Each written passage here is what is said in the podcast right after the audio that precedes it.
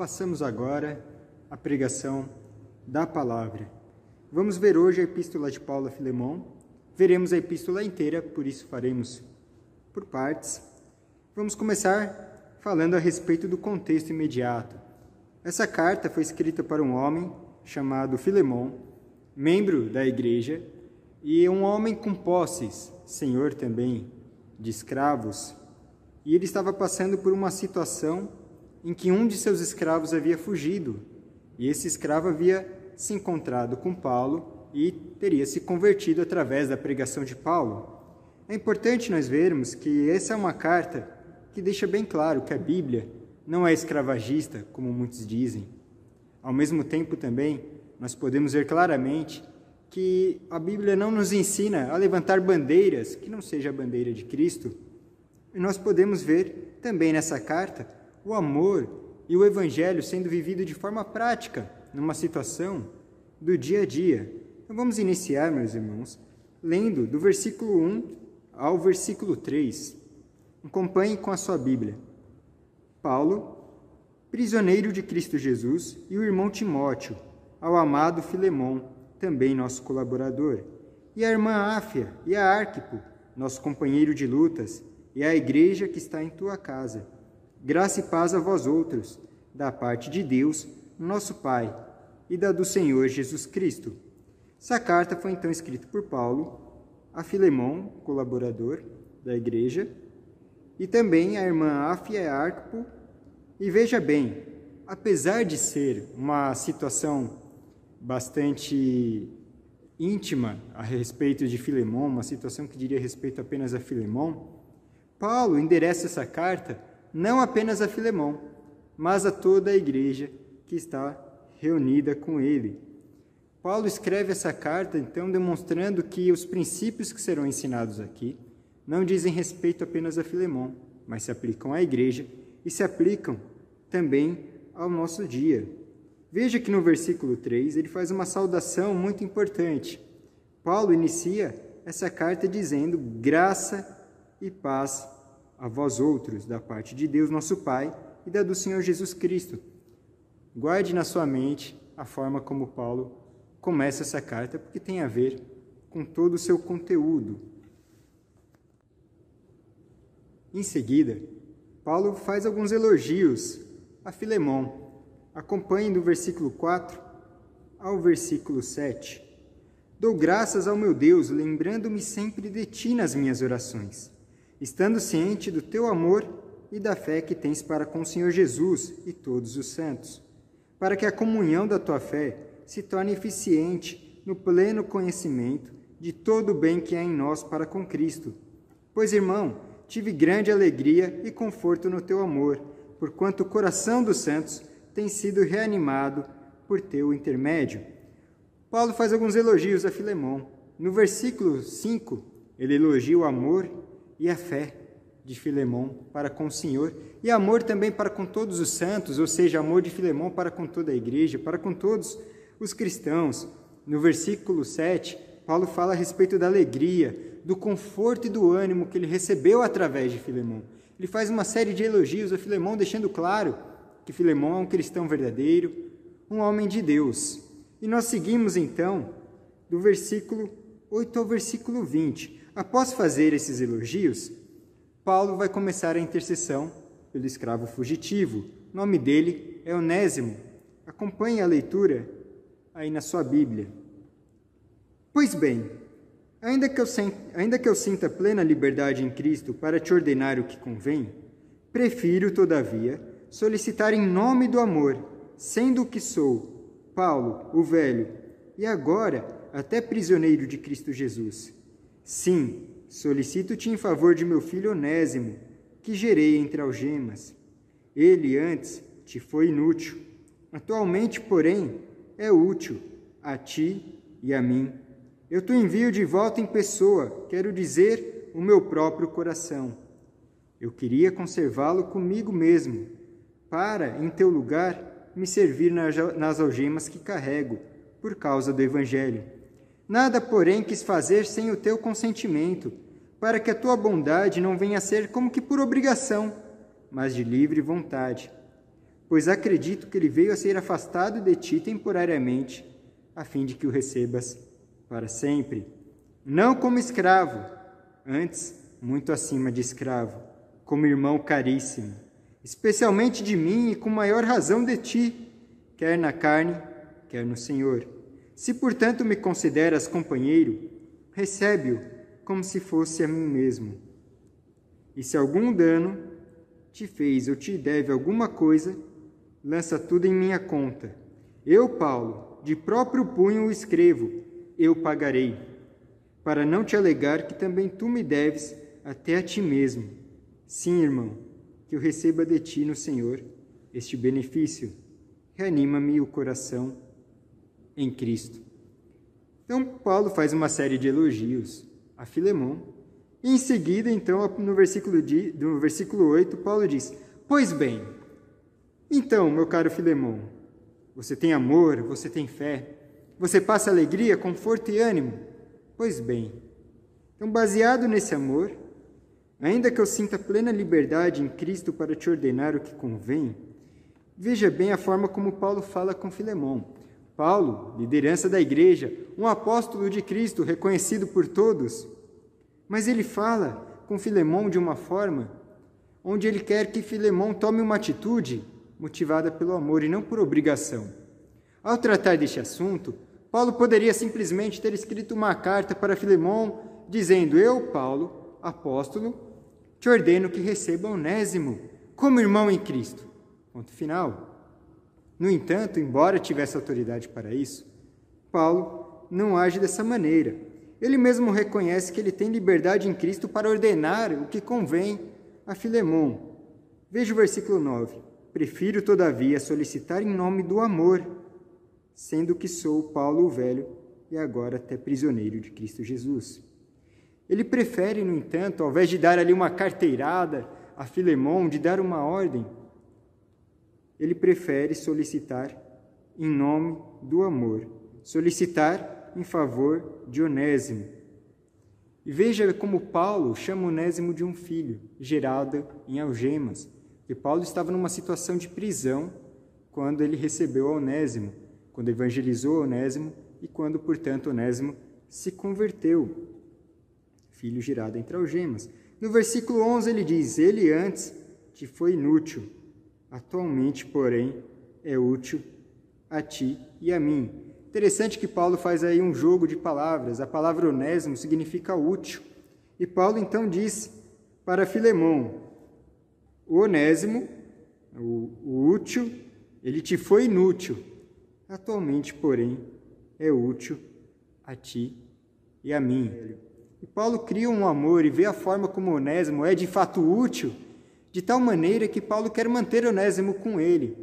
Afinal, agora Onésimo está convertido, é um servo do Senhor e pode ser útil a Paulo nesse momento de prisão que ele está passando. Mas veja que mais uma vez Paulo deixa claro que a atitude que ele espera de Filemão seja uma atitude baseada no amor e não baseada numa obrigação.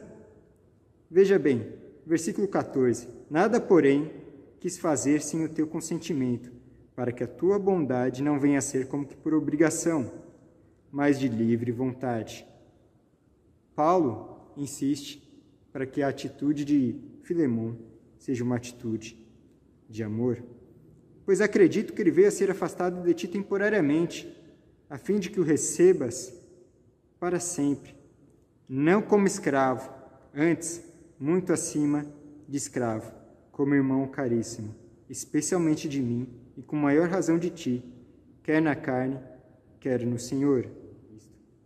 Paulo diz a forma como ele acredita que tudo isso que aconteceu, até mesmo a fuga de Onésimo, foi algo que aconteceu mediante a soberania do Senhor.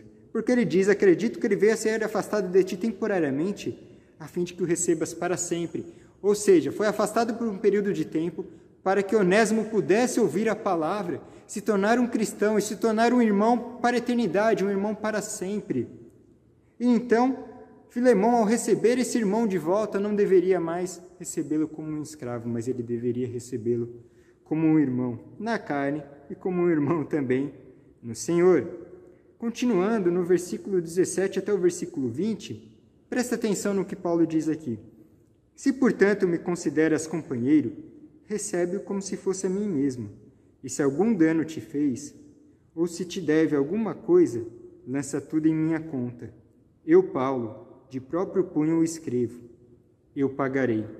Para não te alegar que também tu me deves até a ti mesmo.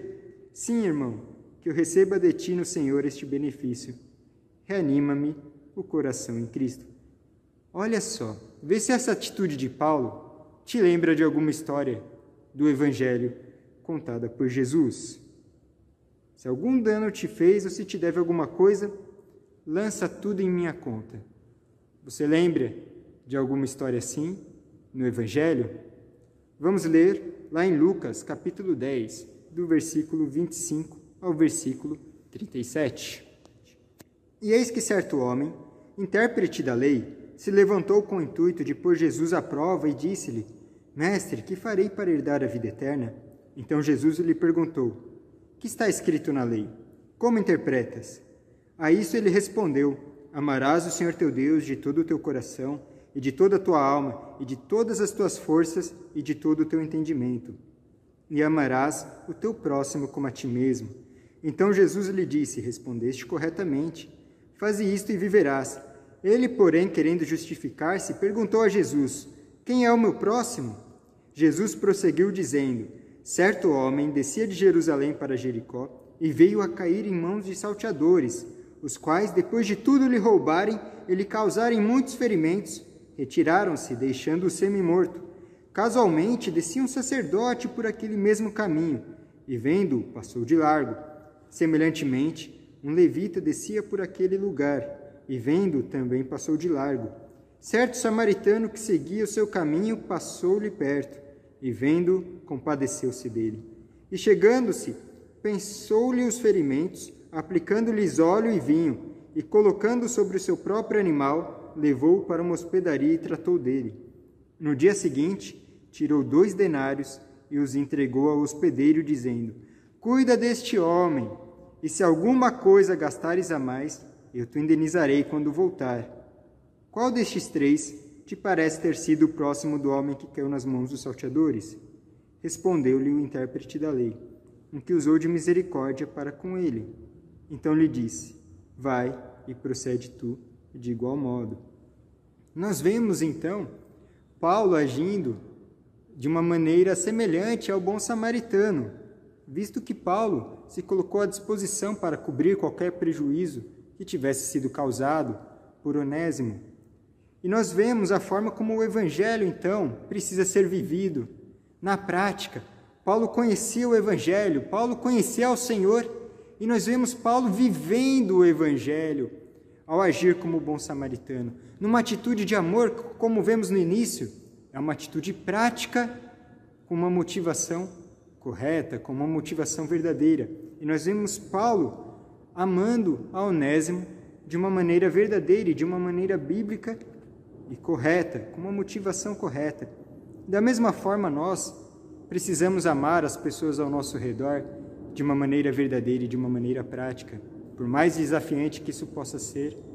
Nós vemos que Paulo se coloca até mesmo à disposição para sofrer um prejuízo em lugar de Onésimo, por amor, da mesma forma como houve com um bom samaritano. Muitas vezes é um desafio para nós perdoarmos alguém, esquecer um prejuízo que sofremos, mas somos chamados a viver o Evangelho de uma forma prática. Não é à toa que Paulo disse: Sede meus imitadores, como eu de Cristo. Nós também precisamos imitar a Cristo. Precisamos viver o Evangelho de tal forma que aquilo que nós lemos não seja apenas uma história contada, mas que se transforme em algo vivo e verdadeiro que vai fluir através das nossas vidas, que vai fluir na nossa igreja, que vai fluir na nossa família de uma maneira verdadeira. E a própria história do bom samaritano diz claramente a quem nós devemos amar, a quem nós devemos manifestar esse amor na prática, a todas as pessoas. A pergunta correta não é quem é o meu próximo, mas de quem eu serei próximo. Sejamos o próximo daqueles que estão na nossa igreja, sejamos o próximo daqueles que estão na nossa família, no nosso bairro, na nossa rua e onde o Senhor nos enviar. Voltemos então. Importante nós vermos no versículo 19 o que Paulo diz. Eu, Paulo, de próprio punho escrevo, eu pagarei, tal como o bom samaritano, para não te alegar que também tu me deves até a ti mesmo. O que Paulo quer dizer com isso a Filemão?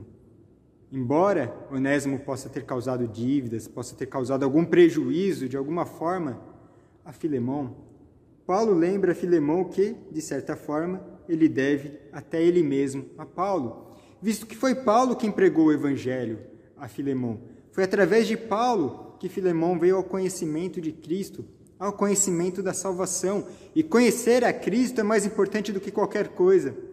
Conhecer a Deus é mais importante do que qualquer dinheiro, do que qualquer situação. Quantas pessoas no mundo que têm dinheiro, que têm riqueza, que conseguem sucesso nas suas vidas profissionais, mas continuam com um vazio tão grande por dentro, continuam mortas. Porém, em Cristo nós temos uma vida verdadeira, vida abundante em Cristo Jesus. Por isso que Paulo diz para Filemão: para não te alegar que também tu me deves até a ti mesmo. Claro que não foi Paulo quem salvou a Filemão, quem salvou Filemão foi Cristo. Paulo foi o instrumento. Mas Paulo procura lembrar nessa passagem a Filemão de que receber a Cristo, de que ter a Cristo é mais importante que tudo. E que da mesma forma que Cristo perdoou os pecados de Filemão, Filemão deveria também perdoar os prejuízos causados por Onésimo, da mesma forma que Cristo perdoou o meu e o seu pecado, da mesma forma que Cristo se torna a nossa justiça, nós também devemos perdoar as falhas que outros cometam com a gente, porque Cristo um dia nos perdoou. Então, mesmo que tenhamos sofrido algum prejuízo, se há entre nós, até mesmo no meio da nossa igreja ou na nossa família, alguma situação de conflito, alguém que nós não conseguimos perdoar, alguém que a gente de repente não gosta, não quer nem viver, como se diz no popular, pintado de ouro, que nós consigamos nos lembrar que Cristo perdoou o nosso pecado mesmo sem a gente merecer. E precisamos então, através do Espírito Santo, perdoar essas pessoas. Atitude certa, com a motivação certa, uma atitude de amor, de perdoar a quem nos ofendeu, e também atitude de amor, de pedir perdão a quem nós tenhamos, de alguma forma, ofendido. Vamos então ler os últimos versículos, do versículo 21 ao versículo 25.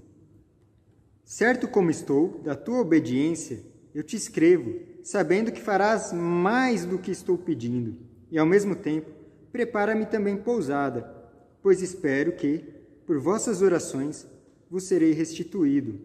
Saúdam-te, Epáfras, prisioneiro comigo em Cristo Jesus, Marcos, Aristarco, Demas e Lucas, meus cooperadores. A graça do Senhor Jesus Cristo seja com o vosso espírito. Bom, Paulo fala no versículo 21, certo como estou, da tua obediência te escrevo, sabendo que farás mais do que estou pedindo. Embora Paulo esteja dando um ensinamento para que Filemão tome uma atitude baseada no amor e não na ordem, Paulo escreve tendo a ciência de que Filemão irá obedecê-lo, que Filemão fará, seguirá as orientações que Paulo está dando a ele. E veja a forma como Paulo encerra essa carta após as saudações. No último versículo, no versículo 25, Paulo diz: A graça do Senhor Jesus Cristo seja com vosso espírito. Da mesma forma que ele começou a carta. No versículo 3, ele começa a carta: Graça e paz a vós outros. E finaliza com a graça do Senhor Jesus Cristo. O motivo de nós exercermos o amor de uma forma prática é justamente essa: a graça, ou seja, um favor imerecido. Da mesma forma como Paulo pede a Filemão que haja com graça com relação a Onésimo, nós também precisamos agir com graça com relação às pessoas ao nosso redor. Que a graça é um favor imerecido. Por quê? Porque Cristo agiu com graça para conosco. O que nós merecíamos senão a punição eterna? O que nós merecíamos senão o inferno? O que nós merecíamos senão a condenação? Porém, por um favor imerecido de Deus, Cristo morreu na cruz por nós, ressuscitou, está vivo, nos reconciliou com o Pai e com Ele nós podemos ter esse relacionamento com Deus pessoal, com Deus maravilhoso, por graça. Por graça nós recebemos também a paz, por graça. Por graça as nossas orações são ouvidas, por graça. E é por graça que nós precisamos amar as pessoas. Por graça, através de Jesus Cristo. Que o Evangelho seja prático na nossa vida. Que essa palavra que lemos e estudamos nessa manhã seja também prática na nossa vida. Pense durante a sua semana, durante seu dia, quem sabe agora, tire um momento para orar, para falar com Deus e também perguntar a Deus se há alguém, se há alguma situação que não tenha sido bem resolvida, se há alguém com quem você precisa exercer graça, porque embora não existam mais escravos nos dias de hoje, talvez tenha alguém com quem você precisa se reconciliar. Pense nisso e tome uma atitude. Talvez tenha alguém para quem você precise pedir perdão. Pense nisso, faça isso, faça hoje, se possível, por graça, lembrando que a graça do Senhor Jesus, que nos libertou do nosso pecado, é suficiente. Lembremos da dívida que nós temos nesse sentido. Fomos perdoados, fomos libertos, possamos também perdoar e amar com atitudes práticas e com motivações corretas as pessoas ao nosso redor.